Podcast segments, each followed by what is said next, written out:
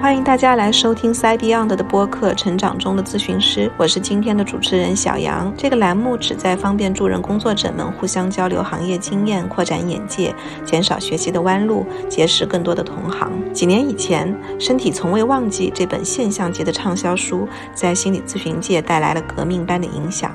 许多原本在传统的谈话治疗领域的咨询师，开始对和来访的身体工作产生了强烈的兴趣。我们也可以在国内看到越来越多的心理治疗。疗学派从身体入手，转化来访的创伤经验。我们也渐渐地了解，情绪经验不仅在我们的头脑里活跃，同时也会在身体的组织结构里着陆，也会影响脏器的分泌。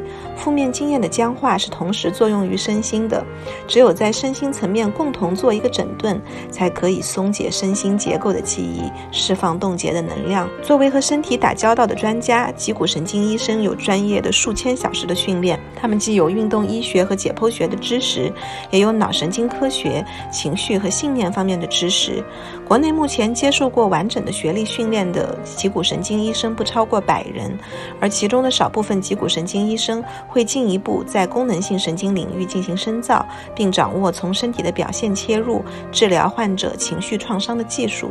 今天我们邀请到了杭州药引诊所的如仪医生，他会和我们分享他独特的治疗经验。这一期的节目会分上下两期进。进行，那我们工作好像。再回头，我也想问一问，我觉得听起来说，其实在国外这个去寻求 NET 帮助的人还蛮多的，多各种各样人群都有，嗯，对吗？对，会有专门做 NET 的诊所。的确，这个东西，我的很多的概念可能是在于，因为我们的从业者都在那边，嗯，我会觉得他们的病人量，然后他们的一个就是说，甚至他们的预约是以月为单位的，嗯，一个月之后你才能约到他。那我的很多是从这个概念里来的，嗯嗯。但如果你真的要把它涉及到。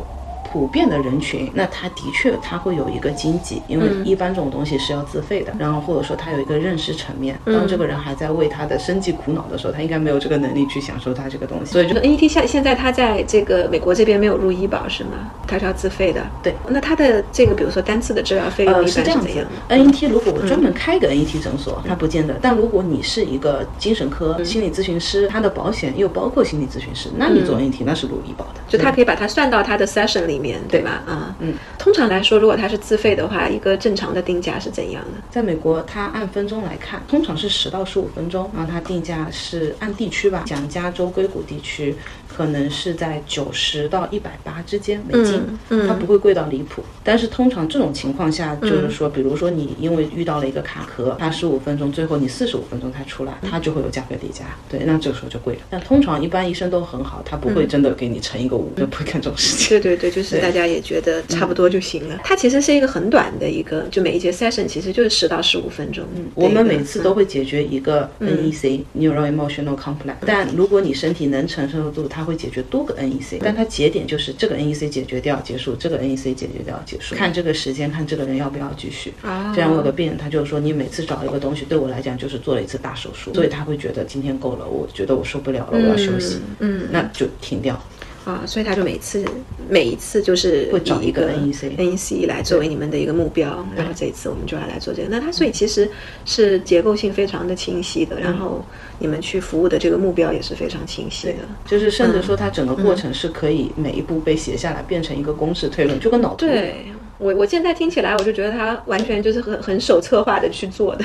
嗯，哎，那这样会，比如说会有被 AI 取代的可能性吗？嗯，不会，嗯，因为就是说，比如说我的点是我们找到了 A 和找到了 B，对不对？嗯，找到 A 和 B 之后，有些人是毫不相关，哎，这两个东西怎么可能在一起？那我说你试试看，然后或者说，如果当我对这个人的背景有了解的时候，我说，哎，如果。是我的理解，那这样的一个情况，他可能就是叫联系了。哦，原来这样也可以叫联系啊！那我想想，他就会找出这么的。其实你还是需要你有一个正常的人去参与这个东西，嗯，去做一定的指导。这种引导是启发他思考，而不是说告诉他结论。嗯，所以不太容易。对，所以这个部分就是相当于再去启发他，其实还是在 make meaning 的部分。因为作为人类，你积累了大量的对意义层面的经验，嗯，所以你那个时候就会可以知道哪几个方向可以去猜，嗯嗯，然后。对，甚至我有个患者，他一次一次之后，他说：“为什么你会知道这些东西？”我直接的回答是：我看诊看多，就是说这个东西要人类还是有共通性的。但是就是说他们会知道哦，原来你在给我做这些事情的时候，其实你要知道，你才能。帮我带着走，或者说我可以就是说你试着在帮我带着走的情况下，我后面总会学会自己走路，但那个过程我是需要你的。然后那我需要你不仅是你会走，你还会要教人怎么走。啊，我还想问一下，就是在国外，他们这些病人找到你，他们是因为，比如说他们从什么样的渠道了解到 NET 这个技术呢？是说因为在国外从业者已经比较多，然后已经有比较多的宣传或者教育，然后这方面有，但是这方面是看城市，比如说下图，它的不管是儿科、心理科、精神科，甚至说疼痛科，然后甚至连 massage therapist，他有可能都会去学这些东西，所以他的技术的一个分，对于一个 healthcare 的 profession 的一个分布是特别广的。那还有一种情况是，通常是 word of mouth，在美国是一个很大的事情。去过国外的大家都知道，很少有诊所不停的做广告，这里那里。大家不会花这个钱去做这个事情，对。但是永远都是病人带病人，就是说，当你觉得周围人需要的时候，我的 doctor。Is the best doctor. Just go looking for him, and he will help you whatever that you need. Trust him. 这句话才是最强的。所以我们百分之八十的患者是 word of mouth。那还有一种就是 websites。那 websites 上我们会讲的比较直接，那就是我们这个 clinic holding 的 technique 会哒哒哒哒哒。那因为他们能看得懂，或他们会自己去做 research，他不需要一些很 fancy 的语言。我们做一些就是说像 professional 的教育，对大众群体是比较多的。我们不会说真的降维，哎，他们听不懂的没关系，我们一定会跟他。讲我们正常在讲的话，试着让他们去理解。那还有一种情况是 professional 的一个 networking，比如说我在加州，然后我病人要飞去德克萨斯了，那我知道德克萨斯有这么一个人，然后就带走，就告诉他。所以，所以 NET 它本身在这个美国，它开始吸引不少患者，就是一个是靠它的一个口碑嘛，嗯。啊，那么呃这些患者他自己，比如说他他知道这个原理嘛，或者你们要花多少的时间前面去跟他们去做一个类似于这个来访者的教育之类的。如果不是 out of nowhere，嗯。就是他可能是以前是 structural patient，然后后来做做发现他有 emotional components，这种情况是比较多的。啊。那我无非就是告诉，就他一开始来做结构调整，对，然后他是有一些身体的一些疼痛的。有问题扭伤啊之类的，然后他扭伤之后好了，最后留下来变成他只要那里痛都会来找你，你就会变成他 fix 的一个 primary doctor，所以他不管有什么问题他一定会来找你，这是在国外比较常见的一种逻辑。就算他知道你可能是 chiropractor，他就说我胃痛，你能不能帮我？他甚至会出现这样的一个情况，所以当最后我们会说，哎。You have an emotional component. Are you okay to solve it? 嗯嗯他有哦这样子，他不会说哎，你跟我证明一下我有 emotional component。至少他们不会这么杠精去杠你，就是在很信任的基础上，对，不太会有，就是说哎，那你努力，那我再用你一次。但他们更多的是 No way, there's no way is that person. Let's try again. 这种情况是有的，怎么可能是他？嗯那我们再试一次。Did you test wrong? 但这种他不是 challenge，所以他因为他自己他也想不通嘛，所以他会他会有这样的一个点，甚至说那他就说。Can you tell me how it does this work？那我们就说 we have two brains，嗯，this and this，like you being educated，and but like from you at your cells to right now your memory is always there。Sometimes you just don't know，like 就是三。 宝宝在出生之前的三个月是有喜怒哀乐，但是不见得三个月之前他不懂喜怒哀乐，所以就是说情绪的发育是出生之前三个月开始。那这个时候你已经有一个就海马体记忆了。然后他说：“哦，That makes sense. Let's dig it out。”他们是这样的一个状态，对对，非常的积极。对，他们不会觉得，哎，你说我情绪有问题，对，那我抗拒的，我情绪怎么可能有问题？我觉得我身体生活没有问题。很多时候就是转圈转圈转圈转圈。嗯，It's okay. We're still. Look, you're trying. It's okay. Let's just dig it deeper. 对我，我觉得这里其实比较好的一个部分，就是在于说，像我们做心理治疗，就是比较难的那个部分，就是说，因为早期的东西它没有记忆，嗯啊，然后它没有记忆的时候，我们可能只能根据经验，比如说我们去猜有没有重男轻女的部分呐，有没有那个时候被忽视的部分呐，我们也会，但是猜的时候，它可能未必。会有一个记忆在那边。当当他没有那个记忆在那边的时候，我们就没有一个 entry 的东西可以让他作为一个把目标去加工。我们比如说 EMDR，我们不是要去找他的基石记忆嘛？但是基石记忆，他比如说我记到五岁，前面的就都没有了。啊，那我可能就只能停到那儿了，停到五岁那边。但是但是在做五岁的那个东西的时候，我们发现，哎，好像不准，肯定还有更早的。嗯嗯啊，但是让他让他再去想，哪怕去想象，他觉得啊，想象不出什么东西来啊。但很难。就像比如说重男轻女，很多人会说没有，我爸妈很爱我啊。他们不会的，这样这样这样。但是不见得那个时候不会。对对对，但是我就觉得说，像 NET 它通过这个神经反应测试测出来的那些点，就无论如何就是它就是它是毋庸置疑，对，它不用是去怀疑，只是说对对，只是这个点的背后的 meaning 也不知道是什么，或者这个点它有没有一个图画不一定有，但是就告诉你有这两个点，你起码就往前推进了一步。对，说你反正不管怎么样，你自己想一想这两个点为什么会有吧？为什么？就是说我们有时候就是比如说 conception to birth bone show up，大家都笑了，Oh gosh again，就那种感觉，然后就说。Whatever, let's do it。他就会说好，我们去做。那我们就说 OK，then you're gonna imagine you have like a baby in your mom's womb。然后那就是好。然后但是 honestly I cannot think about anything。就是他会这个样子。对呀，很多人会这样子。对，那我说没有关系，like you just bring。就是我们可能找到的一个点叫做愤怒。嗯。也许可能妈妈在肚子里的时候被殴打或者怎么样的。嗯嗯。那我就说你可能。看不到妈妈被殴打这个画面，但可能妈妈后面跟你讲了，或者你曾经感觉到她，就这样的话，我说你把这个愤怒带进去，带进去，然后就是说就待在妈妈肚子里，it's OK，嗯，就好了。就是你可以无限退步，当然是需要最近的那种最强的刺激，但是他做不到的时候，你只能往后无限退步。我觉得上次因为做的那个过程当中，还是回头想想，还是有一些问题想要去问呢。一个问题呢，就是说，比如说，因为当你在做这个 NET 的时候啊，因为你全程都是依靠一个他的一个神经肌肉的一个反射的。测试来确定一个刺激源到底是一个真实的刺激源，还是说就是你来确定这个啊身体对这个刺激源的认定程度？嗯嗯。那么那是不是也就意味着，其实你在跟这些来访者或者这些患者工作的时候啊，因为你没有太多的关系的卷入，你就其实是可以跟他的整个家庭一起工作的。是，我们会涉及到家庭、朋友、夫妻。他都会一起工作，然后甚至我们会把这个东西隔开来，他们会知道他们在做这件事情，我们就是不会把内容相关，因为它是一个自洽。很多时候人出现情绪问题和情绪失控，是因为他的情绪自洽出现问题，所以我们只要知道这个个体内的自洽达到一个点，那就可以了。对，就我可以理解到的，就是说，其实你并不需要知道这个，因为你不掺杂你个人的判断，或者是说你不需要知道这个事情在每个人的角度里面到底是怎么样的，你只需要知道说，对于来找你的这个人，他自己怎么来赋予这件事情意义，然后只要他能自己把自己的这个意义给说通了，就 OK 了。嗯，至于这件事情就是到底谁对谁错什么的，你也根本就不关心，所以也就不存在说会。理论上来讲是这样子的，但是如果真的遇到现实情况的情况下，比如说就是夫人跟丈夫说了同一件事情，我正想问。对，那 他们可能他们的一个情绪的失控点，也许是不一样的。那我们达到这个失控点，他如果自我自洽之后，也许他夫人以前是说过这个事情了，我又在丈夫那边听到了这个事情，那我可能知道两边的故事的情况下，我可能不会跟他讲，其实他是这么这么这么想的，那我可能会最多做一个，这就是属于在这一个圈子之外的，然后从他的角度，我想，哎，你有没有可想过，可能他做这件事情，也许是有这样的原因，你们要不要聊一聊？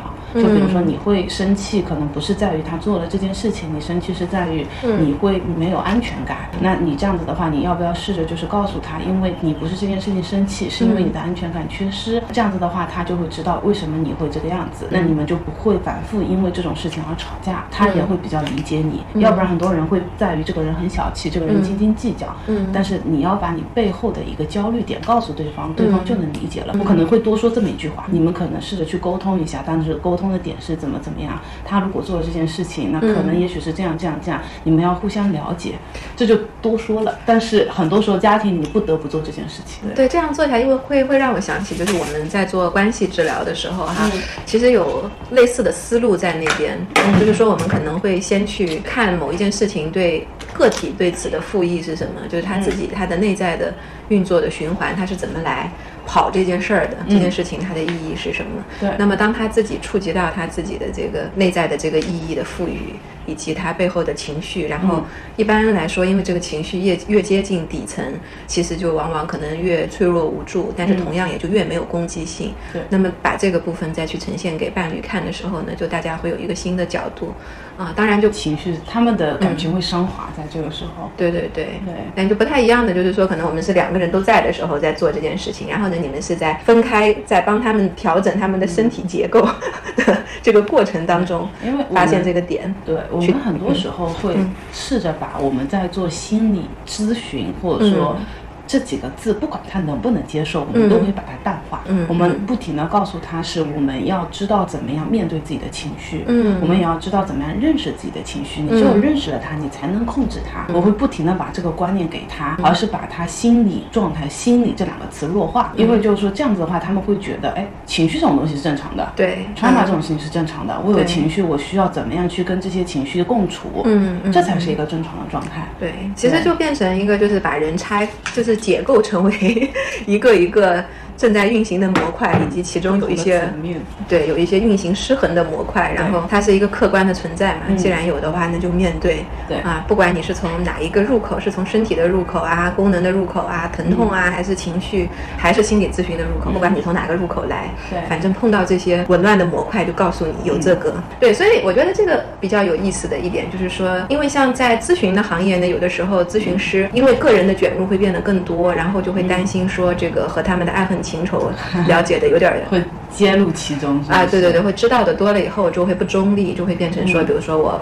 啊，如果我我是在给太太做她个体的咨询，那我可能我就不能做先生的个体的咨询了啊。但是好像看起来在你们这边就不太存在的啊，因为反正他们的入口都是从身体作为一个 entry 嘛。嗯啊，情绪都可以，但是唯一因为我们在引导，其实是一个引导，我只引导你怎么样去找到这个东西。嗯那因为他引导的东西是相对来说出于客观的，所以可能跟我这件事情认为与否，嗯没有太大的关系，因为我没有试着要用语言去引导他。那在于我个人的一个感情，就比如说我有女性的认同感，我在本性知道就是这件事情可能就是男方的错，但我不会就是说引导，哎，这就是你的错，你要向你老婆道歉啊，干嘛？可能他会有他的原因，那就是我不太介，我不会去真的去介意是不是我的认知和我的一个呃 cognition 会有一些的干预，完全不会。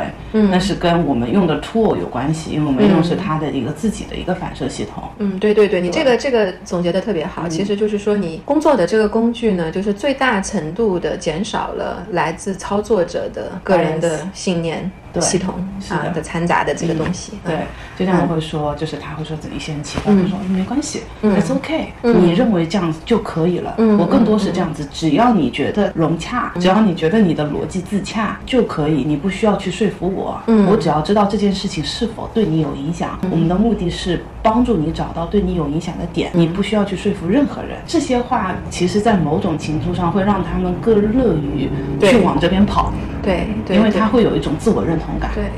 而且这其实也是一个对自己身体的或者对自己情绪的探索嘛。对。这就是真的一个没有太多阻力的探索啊，因为说起来就是他就知道说，嗯，哦，原来我在这么想。呃，对呀、哦，对呀、原来我不介意这个，我介意的是这个，他会这样子。对我，我刚刚在体验的时候，我也觉得很好玩，就是说，就像是在借助你，然后我在问我自己身体这些问题一样对啊、因为选项也是我给的，比如说你先帮我筛一个大类啊，你先帮我筛是职业的问题呢，还是呃家庭的问题呢，还是童年经历啊等等，就是才筛一个大类，然后筛一个大类出来之后，我要自己去想那些事件 A、事件 B、事件 C，然后我完全不用告诉你任何细节，对。然后我也不用告诉你具体的人是谁，男 A、女 A，我只要给你一个点，你去把这个盒子去填满。对，然后你就告告诉我说，哦，OK 是男，我我自己想到 OK 男 A，我自己可能首先冒出来第一个想法，对。啊，然后我就去问我的身体，借助你对我的那样子的一个神经肌肉测试，我发现，对哎，我的身体给出来的反应是阴性的，就说明我大脑就起码这个点没有跟身体的感受 match 上，那我就再换对然后我就再换。对，然后这个过程就变成像是一个自己在跟自己的身体探索和玩游戏的的过程，很有意思。啊、就很好，啊，它就不会变成说，就是会有比如说。咨询师以一个权威的身份参与进来，说我觉得应该是什么，我觉得可能是什么。你的某某某表现跟与没，因为嗯嗯嗯我觉得很多时候会。大部分人遇到问题，它都不是一个标准的一个表现形式，嗯嗯它都是一些就是说可能不在书上或不在一个案例的角度上来的，很容易你会知道，哎，它到底是不是这个原因？它好像又废到这个点，但好像某种程度上又不是。对就是你要做这样的判断的情况下，就会影响到他很多的一个真实的一个应该要走的一个方向。对我，我举一个例子好了，比如说临床上会有一类来访，比如说他们会有一些这种需要去讨好别人的议题，然后，就他本来就有一点啊讨好型人，格对对对，他可能会希望去更多的去认同别人，所以在这种情况之下，当咨询师比如说猜测到一个临床的方向的时候，啊，那可能来访者就说，对对对，可能是这个，应该是这个，也许就是这个，啊对。那有的时候我们就其实不知道说，哎，你在说这句话的时候，真的是这个吗？应和，就是医你是在生还迎合我啊，还是说你自己也真的认为是这个？那有的时候我们在想要去进一步测试，其实没有太多测试的方法，我们可能就是问他说：“那你觉得真的是这个呢？你你能够就是有更多的相应的回忆和联想，有更多的材料可以浮现出来嘛？那如果有的话，大脑是会编织故事的。其实你讲的很对，因为记忆有的时候就是不可靠的。对，啊，就是如果他真的是要迎合你，他想要去提取相应的材料，他提取得到。是，就跟我们看很多网上的所谓的评论，你会觉得哎，这个就是我。对，但其实很多时候你也许不是这个样子的。对对对对。然后尤其有的时候受过太多的心理学的训练的人，就是自己本身已经有很多这个内在的这个逻辑复议的链条出现的时候。那很多时候他就会可以，就是说啊，也许是我的爸爸做了什么，也许是我的妈妈做了什么，他可以专业带着走。对对对，他会连到很多东西。嗯，但是我们觉得，哎，真的是这个吗？其实我们也未必知道。对。哎，但我觉得是有一个这样的 tool，有一个这样的工具，说从身体这边直接问身体是不是，我觉得就非常特别好玩，非常好，非常好。还有一个就是，呃，我也想问一下，我自己在体验的过程当中哈，我我在呃我在想这个工具当中会不会有假阳性和假阴性的存在？这个有一个专业的词叫。Neurologic switch，打个比方是，我要通过你的神经反射去知道结果，那前提是这个神经反应是正常的。就假设如果你有一个特别大的一个点，嗯，比如说你乳糖不耐，然后你喝了大部分的牛奶，你神经处于紊乱的状态，就交感副交感，然后上上下下这种情况，嗯嗯，它是不可能告诉我一个准确答案的。嗯嗯，那这个时候我们就会前提我们会判断你这个人是否存在 neurologic switch，嗯，我们会有一些点，就比如说。这个时候，这个刺激应该是副交感的，你就出现了交感，那就说明你会有一定的一个 switch 切换错误，或者说神经反应出错。嗯，对，这种出错的情况下，那我们提前会测试这个人对不对？我做了这个事情，你可能不会意识到我在做这个事情，但如果他。我会发现，哎，它不能用。那有一种情况，比如在小孩子身上比较好。对，稍等一下，我小孩子不能不能用这个吗？我不能跟他说，哎，hold，他真的能 hold，或者说，或者再小的情况下，他根本不听你的。嗯。这个时候有一个 tool 叫 surrogate，就是中介者。比如说，我可以让我们的前台小姑娘，我前提知道她的状态不错的情况下，我会测她有没有 switch，然后让她搭在你身上。这个时候，我可以用她的身体来测你。这是一个比较极端。就比如说，宝宝妈妈可以抱着小朋友，只要小朋友。抱在他身上，我只要测的是小朋友，我手全部放在小朋友身上，他是可以变成一体的神经反射。这个时候就是会用 surrogate。对，那那这样不会引入更多的噪音吗？这个就是主要是宝宝妈妈也会知道我在看他，他不会在那边，就是我最多会让他知道，我说你尽量去放空，对你不要在那边，哦，他一定是这个，他一定是这个，嗯，就是一般不会怎么。对，因为这个其实也变成一个有点类似于像灵性工作里面的 channel 的那个啊 那个概念了。对，但一般我们会说一句，我说你不要你放空就好了，你想其他的，或者说会给他一个音乐，嗯，做干扰，然后只要他变成一台机器，就类似这种感觉，或者说还有一种情况，他。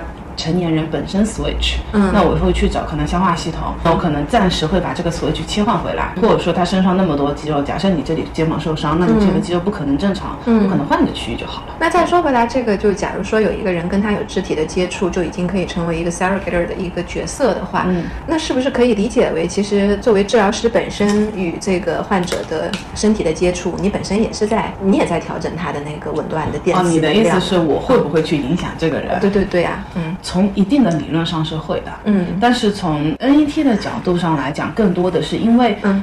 就像比如说，嗯，你在想你的事情，这些事情跟你主观相关，可能在我身上不是个事儿，或者我根本就没有去关心这个事情到底是什么。那这样的话是尽量摘除，我只是在用你的 tool 在找你的回路。但如果有一种情况，我们很多有一个学科，它是会用 muscle test 去做 infection，它因为需要振动波去振动你身体的 infection，让它振动频率增加嘛。这种情况下，这个理论会比较容易落实在那边。假设我身体也有这种 infection，那它这个振动波会特别大，这个振动波。特别大，我跟你距离比较近的时候，不见得这是你的，这可能是我的。在一个感染上，可能也许会比较容易，真的会变成 false positive。但是在 NET 上不会，因为它是一个自己的一个情绪点，因为个体性会更加明显一点。所以我只要确保这个患者没有一些 switch，然后那这件事情就能做过去。嗯，那还有一个就是我刚刚想到的，有一种可能的这种假阳性，就类似于说你在叫对方去对抗的时候，嗯嗯，他。自己脱离了，我能感觉得到，嗯，我能知道，因为我要知道的是你一直在那个点上，然后他自己下去，它是没有一个神经连续性的。嗯，这个就跟做医生他需要学触诊，触诊学多了之后，你大概能摸出来这是什么东西，能理解理解得到这是他的一个反射消失的行为，还是说他自己运动神经故意让他下来，是吗？嗯，其实非常明显。假如说这个人他是故意把他的手放下来，没有去对抗，嗯，就像就像我就说，就是医生是不是有这个能力知道，嗯就等于是这个。患者有一种叫做非逻辑性疼痛，嗯，就比如说他说他很痛，但是我们做一切骨骼检查，发现这个不符合逻辑，其实跟这个道理很像，嗯，他神经延续性会有一定的，我们会受一定的训练，嗯，就像你学触诊一样，我们必须要有这个东西在。他如果自己觉得啊，我就是这个，我要弱下去，那这个是非常非常明显的。甚至说我们就像你刚才的体验，如果出现阳性，我会一遍一遍确认两到三遍，就是那个点。所以就是说，他两到三遍要有个贯通性，然后这个贯通性存在，他才会走。就是首先你自己从你的主观体验上面，你是可以感觉得到，对对方是不是故意的，是的啊。然后第二，你还会反复的再去确认个确认，除非一变成一段的微，就是说那个医患关系之后，我知道这个人他会很积极的想找这个东西，那我一个速度会加快，不会存在一遍一遍的确认。还有一个，你也不会说，哎。我阳性，因为你没有必要骗自己。一旦时间过之后，可能这个过程会缩短一点，但这个是有互相了解的一个前提的。还有一个就是，比如说，会不会有来自于你那边不自觉的对力的大小？不存在。嗯，就像你说的。就是你可以用很大的力反抗我，我根本没有用很大的力去反抗你，因为他一旦这个副交感介入的时候，它交感神经下降，这个是我根本不需要用力，它就会消失的一段锁定。一旦这个锁定产生，它就会落下去，跟我给你多少力没有关系，因为更多的是我说你用力，是我在 match 你的力，而不是说我在用力测你有多少力，是两个概念。哦，就并不是你来压我，把我压下去，而是你是我更多的是让你停在那边。嗯，然后因为我要的是这样的一个锁定，那。你锁定的情况下，你能不能锁定？能不能锁定？能不能锁定？你看，这是一个特别大的锁定力量，就是这是神经适应性，跟你的肌肉状态其实无关的。啊，对，所以那个时候就是并并不是跟视力的大小有关，而是看我自己。对。啊，那个神经反射是不是正常？这就是为什么这个过程是要受训练的，就跟我们压力感受要受训练一样。对对。好，那还有一个，因为我今天自己体验了以后，我觉得特别感兴趣，而且我觉得对于精神心理科出身的人来说，如果加上这样的一个 tool 会非常好。是个 buff。对啊，但我我也会在想，那他去，比如说本身没有学运运动医学的这些人，如果他想要去学习 NET 的话，这个可以吗？还是他其实也需要先去受那个运动医学的训练？可以的，嗯，但前提是你要有一个过程，就是你要知道怎么样去，就是学触诊，就你怎么样去学这一方面那个压力感受器的对 练习是的，嗯，就是或者说你要学习我们的肌肉状态，然后它其实是一个神经回路，嗯，那这个神经回路有回路没回路，嗯，或者说你是用你的力量去压它了，嗯，这三者。的区别在哪里？这就是一个触诊，其实，嗯嗯，然后你只要这个触诊形成，嗯，你再去建立它的理论系统。就像比如说我们说的每一句话，为什么我问你会不可以不可以接受英文？因为它的 concept 这个概念这些东西都很重要。因为我只要漏掉这个词，它就它就可能这个点就不一样了。对，然后它的一些你怎么样让自己居中化的一些语言引导，这个对你们来讲就特别简单。但唯一它的一个 gap 就是说你会需要这样的一个触诊的一个填满就可以了。对我我。起码我自己在啊，你你帮我去体验的这个过程当中，我觉得一个是对于那种力道或者触诊的那个把握，还有一个，因为我觉得前面你是先从结构的调整入手的嘛，所以应该还是需要去了解那个部分。是这样子，就是如果做 DC 去做这件事情，DC 是什么？Doctor of Chiropractic，就是我们这个职业，它能用这个东西去介入身体健康的一个。范畴会更大一点，但如果你们去做，你们的范畴可能是在于哦，他有情绪躯体化，那我们就看一下他的情绪点在哪里。你可能做不到一个代偿啊，做不到一个点啊，你做不到一个结构性分析，那这个是只能把这个 tool 在你们的专业上做一层应用。对对对，我我现在是在想，其实也是一样的，就是。对你没有办法拎一块一块一块肌肉去分析它有没有点。对你唯一就是说，他说哎我这里痛，对，那你就能知道哦这里痛有没有情绪问题。对，他有，那你就说好，那我们想着这个痛去找，也只能停在这里，再往深的去进行 structure 干预可能会比较难。这个其实可能单纯 ET 也足够的一个原因，是因为本身走进咨询师诊室的人，他已经是带着他的症状过来的，对，就是说他已经有一个大体的一些嗯需要去干预的领域，他是带着问题过来的。那么如果带着有一个点是嗯。唯有就是从我们的经验来讲，就比如说 anger 是 liver，liver 可能是七和八嗯。的胸椎，但是它一定就是说它 liver 有 dysfunction，就是会有一些功能性障碍，嗯。然后可能是因为情绪节着陆，嗯。这个时候会让它一个神经回路到它就是情绪节着陆着陆到哪里？情绪嗯。anger 就是比如说你有个嗯。情绪节着陆到你的肝脏上，那么你肝脏跟你的中枢神经它嗯相连，会有一些中枢神经会有神神经到你的内脏上去的，对嗯。对不对？对。那这一条神经嗯。负反馈往中枢神经的点，它会让那个神经流下降，这个时候就你会它本体感觉就是我的胸很痛，嗯。在那个点它会卡住，那这个卡住的点时间一久，它会让这边的关节囊压力过大，因为它活动性会下降。这个时候你如果就是从一个心理咨询的角度来讲，把它这边的用 NET 把 liver 的一个情绪着陆点拿掉，但是你同时要把这边的一个神经流关节囊的打开，嗯。它才能会有一个点。这个时候就可能是 structure 很重要。啊就像比如说我做了这个事情，我知道它会有一个连接，嗯那我可能最后要调整一下你的脖子，然后让这个回路打通。就 structure 和 emotion 有时候分不了家。明白，就是把情绪的那个压力找准，然后把它给处理了之后，还要你要帮他把那个 physical channel 打开。对对对对，因为它本身长期的情绪的淤积，那个习气已经使这个身体也积累了这个习气，就不管是筋膜层面啊，结构上的一对对对。就是从结构层面已经发生了改变了。那么在那个时候把。你把这个诱因拿开了以后，就好比那个河河道，你把那个大石头拿开了，但是旁边这个河道因为长期比如说没有水过来，然后它已经变得很狭窄，对。那你还要去清理那些淤泥，然后也要把这个河道也要拓宽，对，就是两件事情要做。回的。很多时候单向到一定时间，它一定是双向的。对对对，嗯，所以那这个层面就是涉及到结构调整的部分。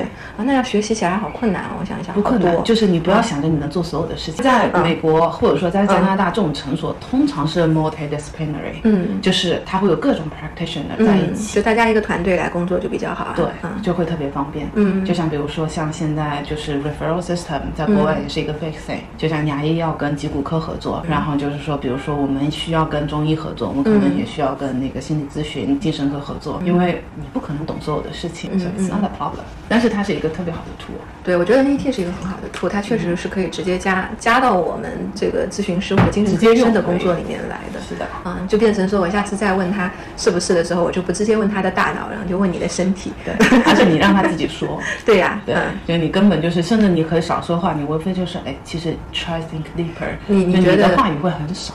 哦，对，我还想再问一下，像 NET 它有这种专门的 training program 这种 certification 的一个，有 seminar，对，那他们这样子大概一个训练的周期是多久呢？它分三到四个 session，每个 session 可能是。低的可能是两到三天，嗯或者说长的可能有一星期，然后甚至就是说他会，你需要经过这么一轮，甚至说你要有一段时间你要变成 patient。就 NT 上面的很有意思，一半的时间都是 practitioner 互相在治，直到你这个 grounding 建立，嗯。你才有可能做这个事情，嗯嗯就特别好玩那个对，我觉我觉得是应该这样子。因为它的理论基础，嗯，虽然它的 wording 就是它的顺序，嗯。但是直到你一旦知道了之后，它不是一件特别难的事情，但更多的是你要有这个 powerful，然后变成一个就是说心理方面的 therapy，你要把自己的那些杂物先堆掉。如果你自己很不稳，你没有办法去让人家稳起来，所以你那个气场不够，那这个时候就是。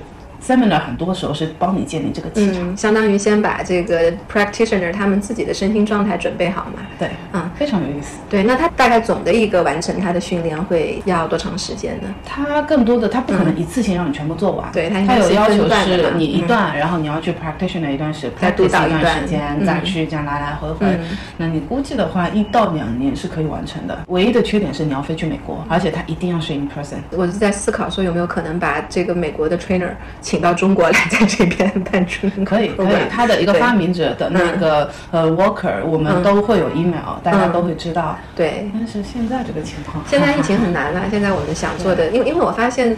很多这种就是跟体验相关的，或者是说在这个里面有非常多演练、很多助教的这种类型的地面的培训都很难举办嘛。嗯然后尤其是我觉得像 EMDR，还有像上次我跟你提到的 somatic experiencing，然后呢，他们现在因为都已经发开始发展成这种线上的培训了，以前是变成触诊是属于这个咨询师来碰你，现在变成你自己碰你自己，就是自己去那边感受。但是因为我觉得心理治疗里面它涉及到身体的技术呢，它跟 NET 有一个很大的不一样，是在于说。它更多的是看的是这个来访者他自己的身体扫描，嗯，就是你自己 grounding，然后你自己身体扫描，你自己觉察，觉察到了以后，你自己跟着感觉最明显的地方走。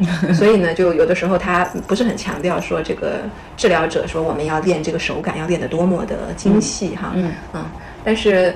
就同样的，我觉得，但凡他有这个 self report，是这个部分呢，也可能就会受到我们大脑的意识的污染。感觉其实是一个特别玄妙的事情。对你感觉对，你感觉错。对。然后你今天感觉好不好？你今天感觉不太好。对。然后我最近感觉还不错。我最近有点什么事情感觉不太稳定，就这个感觉是特别特别 subjective 的东西。对对对对。而且感觉他在这么多年被受了这么多的教化和这个集体意识去规定应该怎么感觉。人们会有很多我应该怎么感觉，我以为我应该怎么感觉，是的，就会有影响。对我上次看有一个视频啊，是印度的一个瑜伽大师，叫做萨古鲁。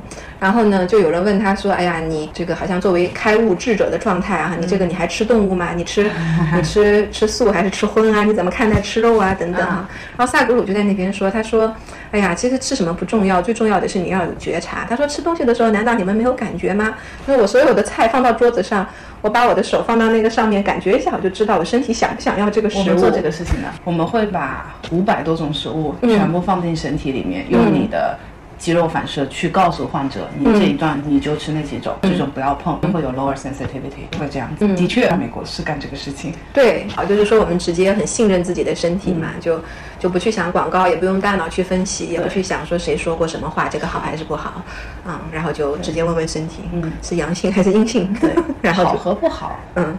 在这个世界上存在，它一定是有好的方面。但是真的，我们讲内环境，你的化学内环境跟你的情绪内环境好不好，那就跟你自己绝对非常高度的个体化的东西。对，高度化，非常尊重你的身体。对，这个时候就是说，就比如说我们会看最近，我有一段时间我可能只吃两到三种食物，那这两到三种食物是会根据一个肌肉反射测出来的。我会觉得，当我只吃那两到三种食物的时候，你的精神状态会特别好，就我不会出现一个下午困的情况，我也不会出现昏沉。对对，或者说我不会说皮质醇下午上来我会困，对，晚上上不来我不困，就不会有这样的一个焦虑，因为你的内环境是一个特别舒服的状态。我其实刚刚就在想到说，因为我们自己的身体。每个人啊，内环境是高度的不一样的。对，有的时候看到一些这种健康的专家，比如说你要喝西芹汁，或者你要做什么什么东西，但是其实他并不，他他可能只是 specific 的对当下问那个问题的那个人是起效的，但是对所有的人群，它其实不一定。或者说健康理念是有流行的，最近很流行生酮，最近很流行轻断食，但是这个东西就是说，或者说最近很流行那个长期断食，很多人会问我，我能不能做生酮？那我就说，生酮的前提你要吃大量的。脂肪。那么，在国外做生酮的情况下，他会有他的一个 nutritionist 和他的 doctor，嗯，去在他生酮的那段时间，去告诉他哪些 fat 是你需要吃的。那你的 liver 和你的 kidney 要怎么样才能？增加它那台机器的活动量，去帮你代谢你大量的脂肪进去，不是说我单纯的哎，我最近只吃脂肪，我就会变得健康。就很多对于健康的理论来讲，它的宣传和整个 team 的配备是特别不符合的。就比如说我锻炼是件特别好的事情，但是你不知道所有的国外的人专业和不专业，他的锻炼都需要有一个 doctor 告诉他你最近好像有问题，你某些事情不要做。没有人会把这些事情写在书上。对我这边我再插一句话，我觉得 NET 的一个新的应用领域是什么呢？就是说它对于这些吃饱了没事干的人也是可以应用的。我们一般都是遇到的都是他带着问题、带着症状来的嘛。嗯啊，但是会有一部分人很极少的一部分人，我们在心理学里面，我们把它叫做他是追求一种超越功能的。比如他想寻求生命的意义啊，他想知道说啊，我这辈子到底是要干什么啊？啊，我现在既有钱，比如说家庭关系也很好，也很幸福，但是我依然还有一种挥之不去的空虚感。哎，我想干嘛？那他们可能就会进入到一个超越议题的咨询。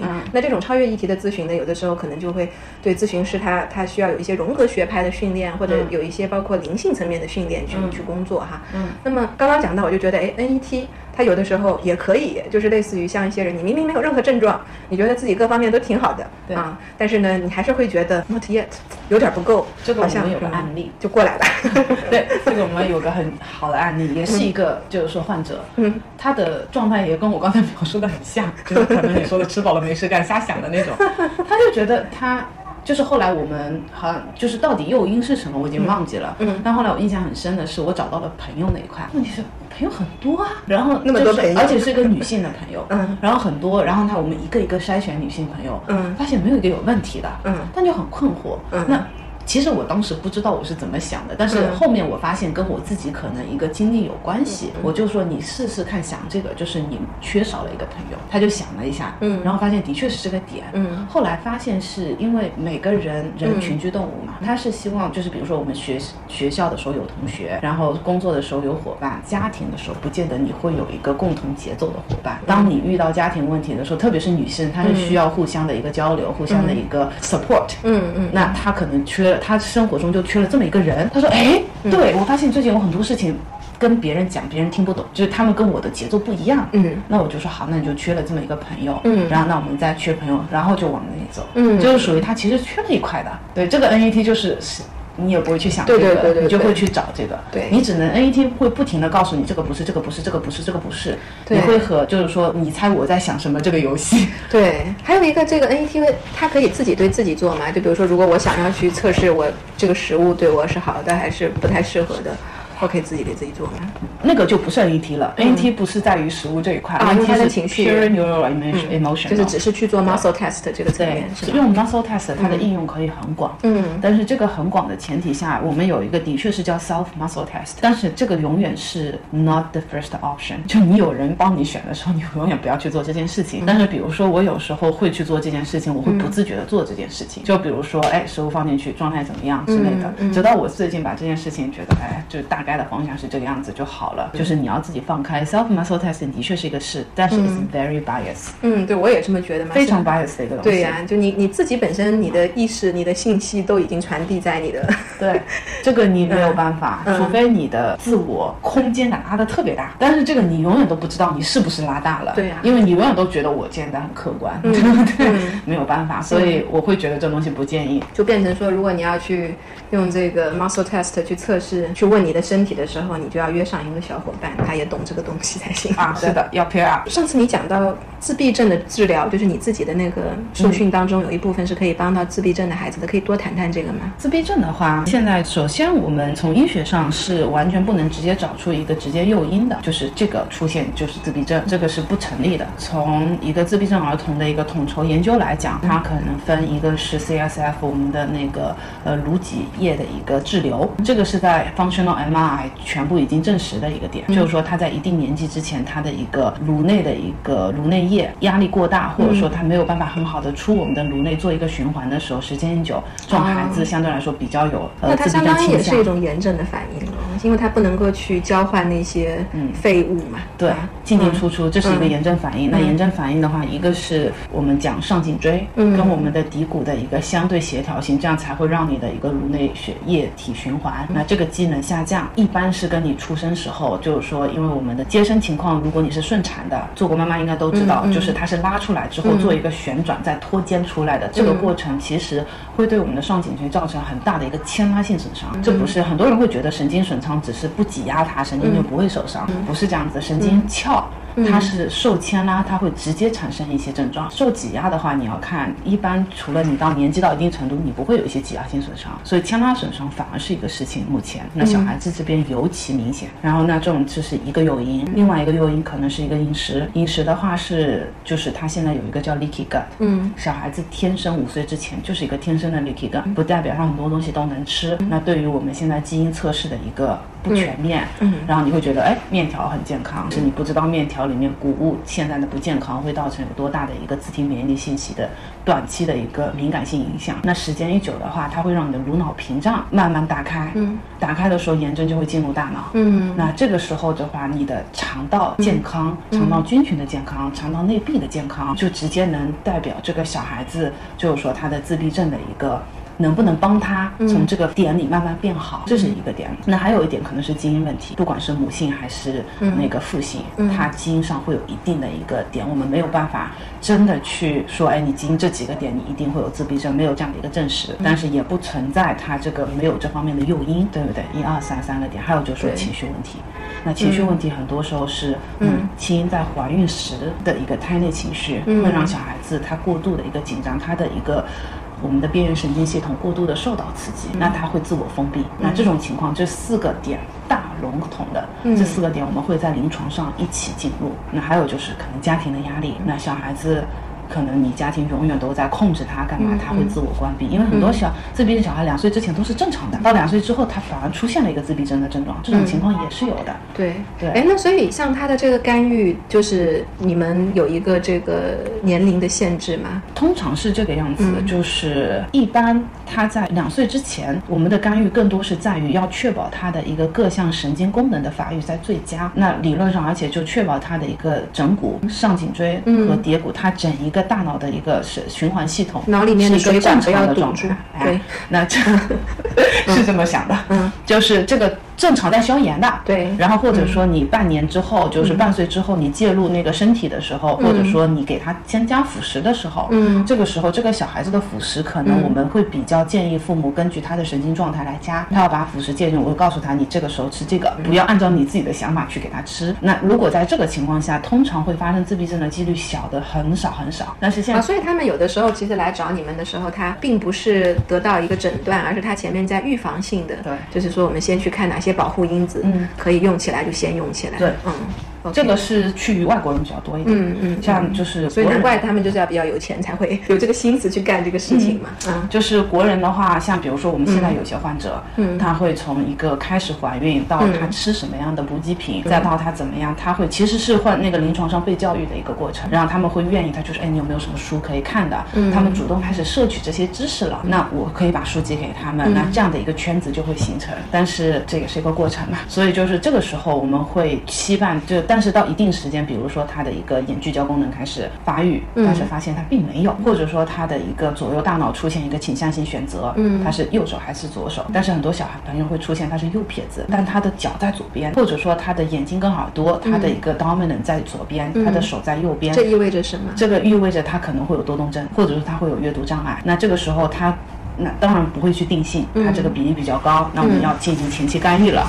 那这个干预会怎么样？这个是正常临床上我们在做的事情，但是已经是自闭症了，比如说他已经是三岁了，发现哎不能说话，然后说话的一个状态很慢，然后或者怎么样，然后就是说根本不听你怎么样的。对。那这个时候我们会做的是颅脑调节，就是把这三个全部变成一个诱因，然后不管是临床上还是家庭上，直接告诉他你要做这些这些这些事情做，通常这个小孩子会提高，但是你没有办法去变成一个完全正常的从我的职业生涯上面是会有几个他能开始正常说话了，他的一个人际互动的一个交流会开始正常了。啊，我想想看还有什么其他的问题哈、我本来想哪天还想找你来测一下那个那些东西对我的 对我是 positive 还是 negative 的。我在那边想要把我的护身符，然后开光的饰品、精油全部带齐。你们这边有这样子的？Muscle test 只会告诉我们这个东西对你有伤害或没伤害。没伤害的点是在于变好或不变都是一个结果。但如果你要做这个事情，还要需要有另外一个 tool，这个 tool 就是在家里，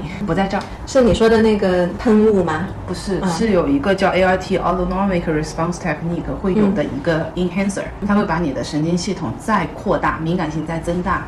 增大的时候，我们会用它去测你的感染，测你的食物敏感性，它不是过敏，然后包括就是说你的用的东西对你的好处益处，只有在那个时候才能真的很精确的知道。对。对，而且还有就是刚刚我我说的那个问题，比如说我随便举个例子哈，比如说一串新买来的佛珠，嗯，然后呢你在那边测，可能还没有任何东西的，但是比如说我拿那个佛珠念了十万遍佛号，然后你再来测，可能会有变化。觉得在一个能量，就是能量医学是一个事情。就比如说我去找我同事做引题，我会相信他告诉我的是和不是。嗯，某种程度上我是在运用能量医学，虽然我不知道他具体的一个研究，我只能选择相信他。这个也是一样，就是说你在有能量加注的时候，这个东西跟你的磁场的一个共振是好的共振还是不好的共振？就像我说的，我更我更觉得从我的理解上，health practitioner 像是一个帮病人翻译身体的一个翻译机。那这个翻译机，这个病人想要容纳哪些东西进去，我们必须是海纳百川。只要他觉得 OK，你觉得有帮助，我会把这个东西放上去。你的身体告诉我可以，不可以就可以了。所以只要放上去，它不会影响到你。然后，那你这段时间，就比如说，我们甚至可以去用你的一个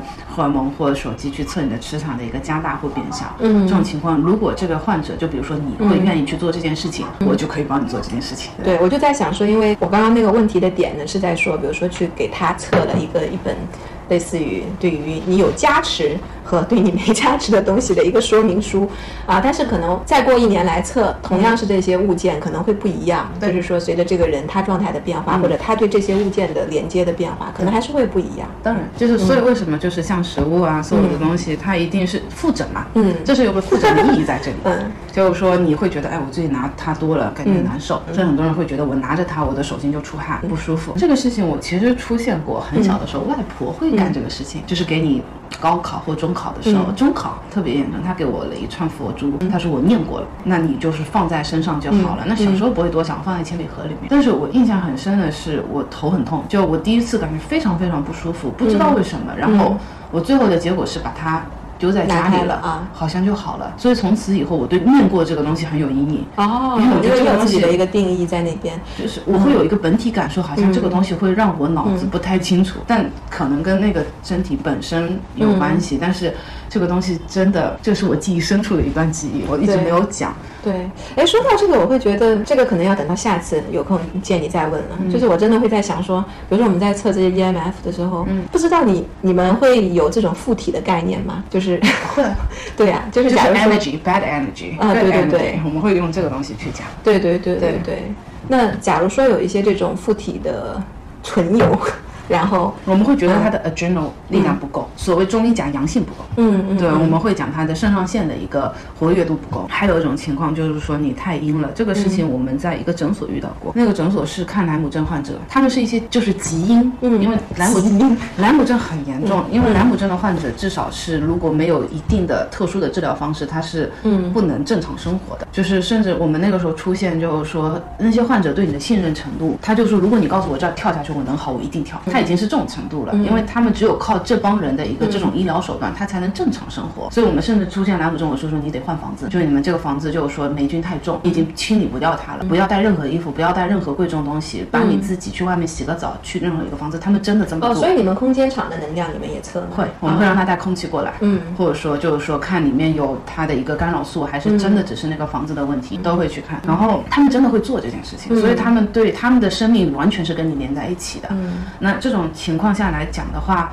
这个诊所就会集阴。这个集阴是后面才发现，因为后面有几个小朋友，嗯，因为只有你在看诊结束的时候，你才是自己训练的时间嘛，嗯，然后去学一些东西啊，干嘛的？他们那个时候是有一个房间灯开着，这里是客厅，就 reception area，这里一个，这里一个，这个房间，这里是条走廊，对，后面还有两个房间，嗯，然后他们是开着这个房间，嗯，这俩是对头的，嗯，这里是对头的，所以这两个房间灯是暗的，嗯，外面所有地方都是暗的，只有这个是亮的，嗯嗯，但是他们后来会发现，他们出来的时候，他们会觉得有目光，就很奇怪的那种状态，很难受。但是所有人都没有讲，嗯，是，但是两个人同时开始生病。后来就是我们去找老师，然后我们还很畏畏缩缩，去，呃、嗯很难启齿，不太对劲。对，然后他就说，哦，Yeah，you have bad energy on your left side。然后他会做一些事情。这个时候我们还觉得，哦，原来你还知道这些东西。就是说他会做一些事情，把他，他就是说他那个小朋友他会觉得，哎，手突然麻了一下，出去了，嗯，就没事了，会有。对，但是，嗯，要也要看那个那个环境太特殊了。就我自己在那个环境上超过两小时，我就头痛，会会特别头痛。所以我们在进那个诊所的时候会吃很多的东西。我我在那个打算后面播客有一期想要请一位道长来聊一聊，因为确实你可以想象他们也是跟能量工作嘛。嗯啊，那有的时候像一些霉菌的一些成长，其实已经是就是某一种能量先聚集了。有一些道家他给的建议很简单，他就说你就去拿你的后背去晒太阳，然后你在一天的哪几个时辰干这件事情，也是一一些对能量的调整，就是需要做法的时候。是比较少的，但我觉得也很有趣啦。是的，嗯，我只能说，很多人类对这个世界的认知是非常有限的。你看不到、你感觉不到的东西，它不一定不存在，只是你可能没有必要把这个东西 yes or no 想的这么的那个物质化，就这样子就好了。因为因为我们的接收器和我们的编码解码器本身就是。很小的一个存在，嗯，就是假如说有一种生物，它有一百种器官，它看到的世界就跟我们完全不一样了，对不对？是啊，嗯，猫看到世界跟我们不一样，嗯，就鲸鱼它们的一个世界跟我们完全不一样，对啊。好啊，那我们今天先给我们的播客来做一个结束语吧。所以我自己亲身的一个体验，我觉得 NET 是一个非常特别的技术，然后对于精神心理领域的人，其实是可以把它。考虑收入到这个工具箱中来，但是不一定有那么好的学习机会，就大家先有一个概念就好。这个我们可以试着创造一下，对，很有意义。对对对。然后另外一方面呢，我就觉得说，哎，我们知道原来在脊骨神经医学这个层面，它可以帮助到的。啊，除了像我们传统印象当中的，比如说像运动的调整啊，包括正极之外，它还可以去在神经功能层面，然后在这个情绪层面，对，然后还有包括在儿童的自闭症方面，它都有很多的可以去帮助，然后有贡献的。这个作用啊，对，这也是帮我开了眼界，然后也很谢谢艾达。嗯，好，谢谢你愿意去了解这个事情。好呀，好呀，那你最后会想对这个听众有什么想说的一个话吗？我们做一个结束语，说大一点吧。我觉得就是身体的健康真的范畴特别的大。嗯，然后就是说我希望慢慢的在大家就是说生活越来越富足的情况下，我们的健康越来越富足。这个富足可能就是说我们当然要远离疾病，嗯，但我们远离疾病，同时也要追求健康，嗯，因为不能把远离疾病等就没有疾病等于我很健康，那可能是我们慢慢健健康富足上面的一个道路。但我相信，就是说大家会越来越有这个能力去接受这样的一个状态。这样的话，精神的富足，情绪的富足，然后就是说我们的能量的富足，包括我们的功能功能上的富足，这样才会让我们在活得越来越久的前提下，活得越来越自如。这个生活质量真的很重要。对对对，在多个不同的层次上面。检查一下自己哪里有打结的地方，对，很重要。就是很多人会觉得，哎，我不就是头不能向左转嘛？但是你可能在十年头不能向左转的时候，你觉得这不是一个事情。那突然你能向左转的时候，你会发现，哦，原来左边会有那么多你没看到的东西。就是这个真的是你要上到一定的身体状态要上去了，你会发现，哦，原来我还有那么多进步的空间。对对对，这一个是一件特别棒的事情。对我们对待自己的身体，不能把它当成耗材。对，我们要去保护它。对，不仅仅是保护它，还可以开发它。对，是的。好的，好的，非常谢谢阿达呢。谢谢梁医生。嗯，感谢收听，我们下期再见。